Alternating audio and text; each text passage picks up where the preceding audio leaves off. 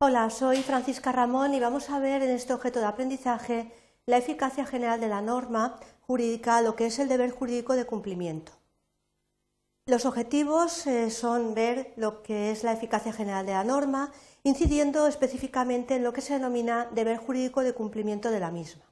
Para ello vamos a desarrollar los siguientes contenidos, que es el deber de cumplimiento de las normas, la ignorancia de la ley, el sentido de la inexcusabilidad de cumplimiento de las leyes por su ignorancia, para luego profundizar en lo que es el error de derecho o error juris y el principio iura novit curia y los supuestos de exclusión de este principio de iura novit curia.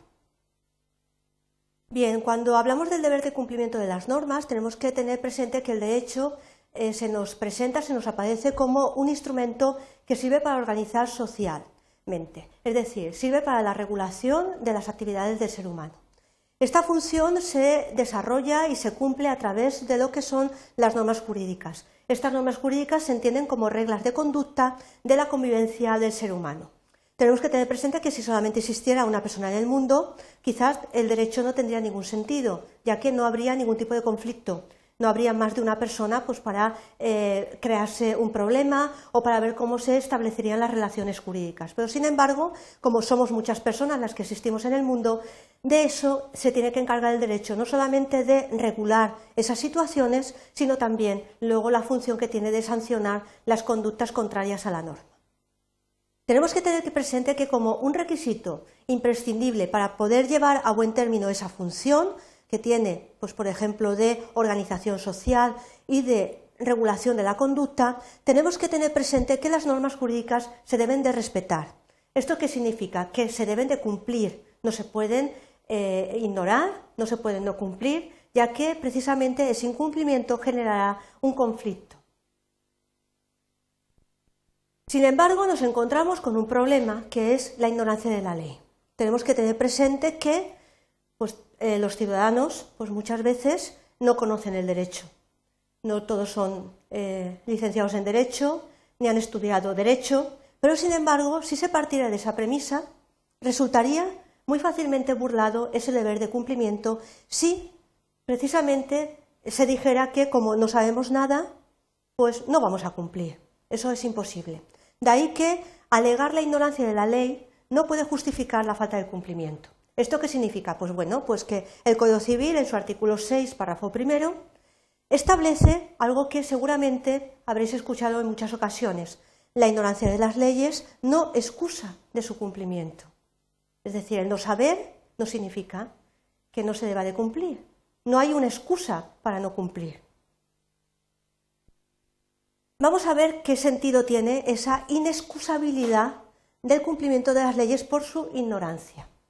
Tradicionalmente eh, se ha buscado precisamente el fundamento de este principio en un supuesto de deber de conocimiento de las normas jurídicas por parte de los destinatarios.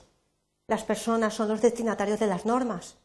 Pero no puede aceptarse esa idea, ya que no es factible ni siquiera para una persona experta, para un jurista, llegar a conocer la totalidad del ordenamiento jurídico.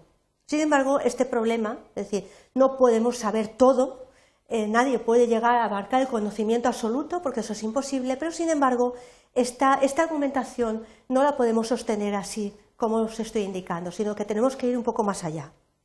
El fundamento debe de buscarse precisamente en el artículo 6, párrafo primero del Código Civil y debe de buscarse sin más en la necesaria efectividad de la función de organización social que cumple el derecho. El derecho está para organizar la sociedad, para regular las situaciones jurídicas. De ahí ese precepto que indica lo que os he comentado hace un momento. La ignorancia de las leyes no excusa de su cumplimiento. Sin embargo, hay que tener presente que también se contempla lo que se denomina error de derecho o error iuris. Vamos a ver en qué consiste. El que el desconocimiento de la ley no excuse de su cumplimiento no significa que sea irrelevante para el derecho se denomina error de derecho a la ignorancia o falso conocimiento de la norma jurídica que motiva un determinado comportamiento. Y también hay que tener que el derecho va a ser consciente de ello, de que hay un error de derecho. Este error se va a tomar en cuenta por el derecho para determinar precisamente las consecuencias de un comportamiento. Por ejemplo, atenuar la responsabilidad que podría haber. Y sobre todo podrá motivar la ineficacia en un determinado acto siempre y cuando el estado de ignorancia que movió al sujeto fuera excusable. Tenemos que tener presente este requisito. Es decir, que el error sí que va a ser tenido en cuenta por el propio ordenamiento jurídico en cuanto va, digamos, a eh, atenuar el ámbito de responsabilidad y la gravedad de esa responsabilidad y, sobre todo, podrá motivar que sea ineficaz un determinado acto siempre y cuando, bueno, pues ese estado de ignorancia fue lo que motivó al sujeto eh, pues a que fuera excusable ese comportamiento. Bien, vamos a pasar a ver lo que es el principio iura novicuria. Si bien no se puede exigir a un ciudadano de a pie, a, una persona, eh, que tenga un conocimiento de todos los textos legales, que sea un erudito jurídicamente hablando, sin embargo, no podemos decir lo mismo de determinadas personas que son los funcionarios públicos encargados de aplicar las normas, de aplicar los textos legales.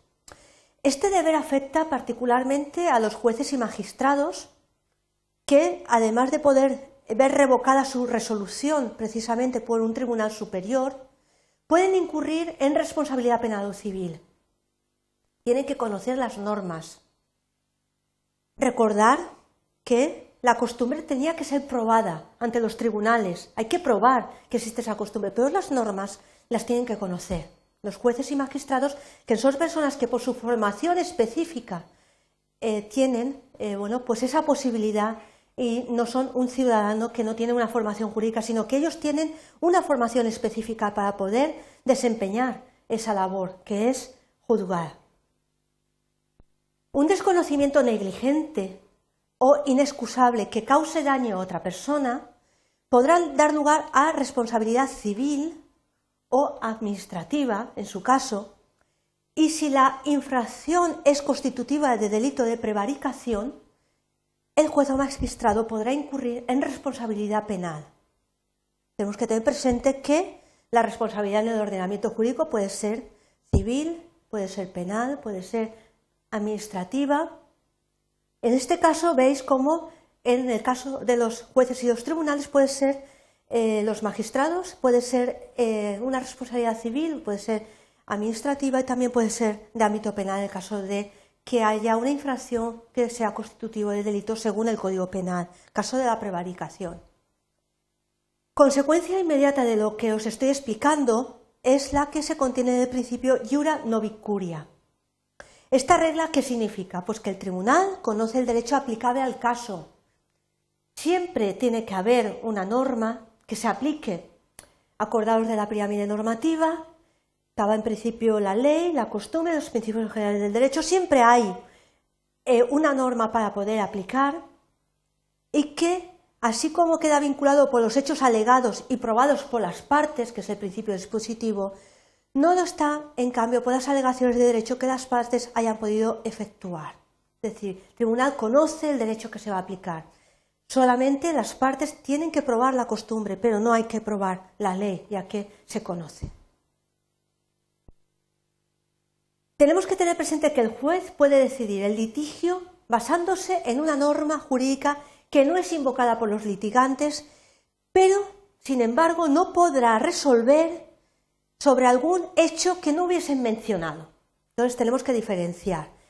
Podrá aplicar una norma, pero no podrá establecer hechos que las partes no hayan indicado.